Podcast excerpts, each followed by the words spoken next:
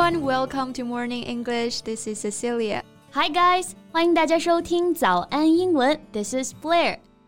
See, I have a serious question for you. OK，像我们在之前的节目里经常聊过渣男这个话题，对不对？那你觉得你能轻易辨别一个男生是 a good guy 还是 a bad guy 吗？Well, taking the current situation into consideration, I'd say no. Otherwise, I'd be dating a bunch of guys now.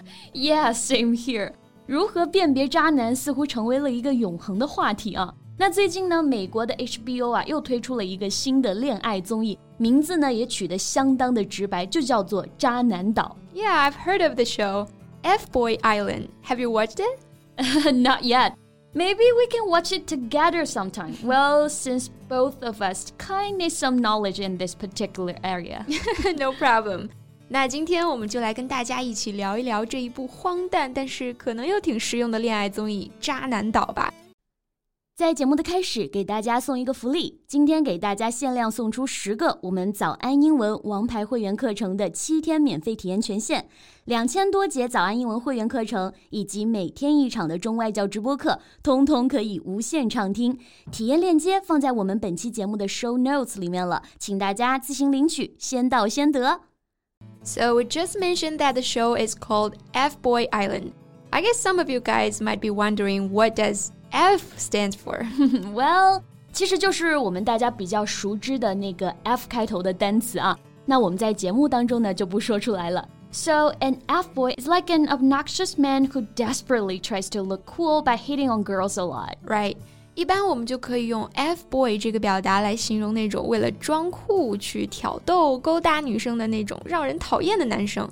那这里呢有两个表达我们可以学习一下。The first one is obnoxious. So, if you describe someone or their behavior as obnoxious, you think that they are very unpleasant because of being aggressive, loud, or offensive. 我们就可以翻译为很讨厌的、不让人喜欢的。Yes, and the second one is hit on. If someone hits on you, they speak or behave in a way that shows they want to have a sexual relationship with you. 就是典型的渣男行为了，老渣男了。那说回到我们的这个节目啊，Do you know the rules of the show? There are rules for a dating reality TV series. 虽然是无脑恋爱综艺啊，但是规则还是有的。那这个恋爱综艺呢，我们就可以翻译为 dating reality TV series. Well, it focuses on three women trying to identify 24 men as either womanizer or seeking a serious relationship. 你永远可以相信 HBO 的尺度啊。 那在《渣男岛》这部综艺中呢，有三位女主角，她们需要分辨二十四位男生到底是 nice guy 还是渣男海王。因为把他们都关在一座岛上嘛，所以是 island 渣男岛。Well, kind of sounds like the show we watched before, Too Hot to Handle. Yeah, yes. I think they're just particularly good at making shows like that. And here we can learn another expression for the word 渣男, a womanizer. Yes, if you describe a man as a womanizer, you disapprove of him because he likes to have many short sexual relationships with women. 那我们就可以翻译为花花公子，玩弄感情的人，也就是渣男了，对不对？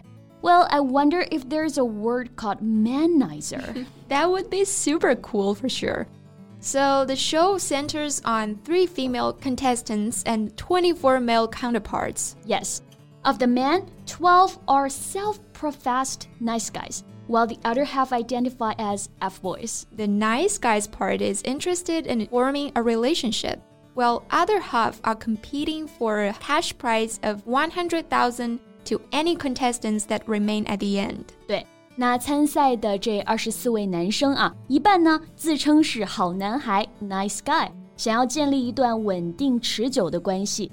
那这个其实也没有办法鉴别是不是真的呀，对不对？只能是自称了。这个自称，英文我们就可以用 self-professed 来表达。Yes, self-professed means avowed or acknowledged by oneself. For example, you can say he is a self-professed good cook. 对，没错。那还有一半的参赛者就是 F boys 了，他们参赛的目的呢，就是为了赢得最终的奖金十万美元。这个参赛者的英文啊，contestant。所以啊，就要求参赛的三位女生呢，有鉴别渣男能力了。So during the progression of each episode, the woman selects one man to go out with. And in the end of each episode, three men are chosen to be eliminated and afterwards revealing if they are a philanderer or not. 简直是紧张又刺激啊！那在每集节目当中呢，三位女士都要选择自己约会的对象，然后每集结尾都要选择淘汰三位男士。那这个淘汰英文就是 eliminate。对，那淘汰的可能是 nice guy，也可能是渣男啊。所以节目的末尾呢，被淘汰的那位男士还要公布自己的身份，看自己到底是不是一个渣男啊。那这里我们又学习到了一个关于渣男的表达 ，philander。So if you say that a man is a philander, you mean that he has a lot of casual sexual relationships with women. 那中文翻译过来就是玩弄女性的人。拈花惹草之徒。I didn't know that there are so many words to say 渣男. I really learned a lot. there is another one I can teach you. Lothario. It also means a man who has sex with a lot of women. Lothario. It sounds like a name. It is a name. It is from the name of a character in an 18th century play by Nicholas Rowe.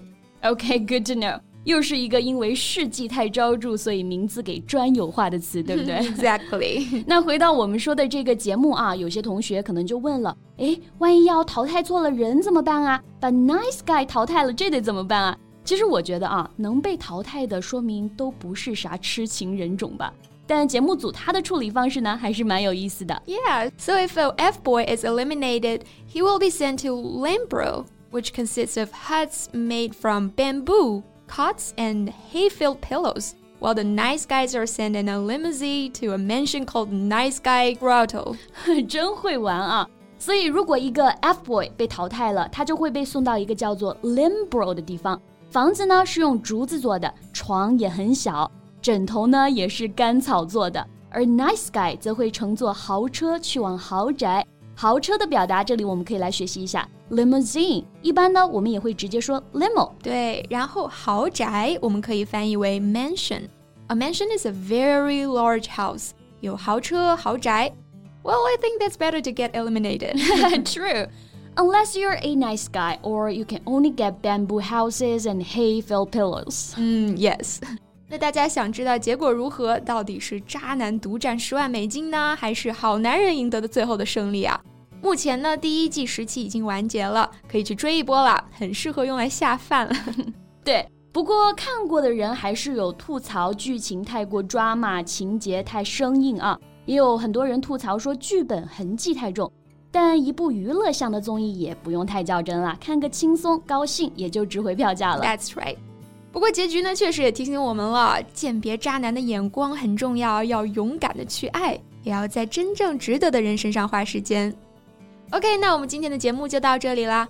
So thank you so much for listening. This is Cecilia and this is Blair. See you next time. Bye. 今天的节目就到这里了。如果节目还听得不过瘾的话，也欢迎加入我们的早安英文会员。成为会员，您就可以无限畅听我们每天一场免费的中外教直播课，以及两千多节原创系统课程了。今天我们限量送出十个七天免费试听权限，试听链接放在我们本期节目的 show notes 里了，请大家自行领取，先到先得。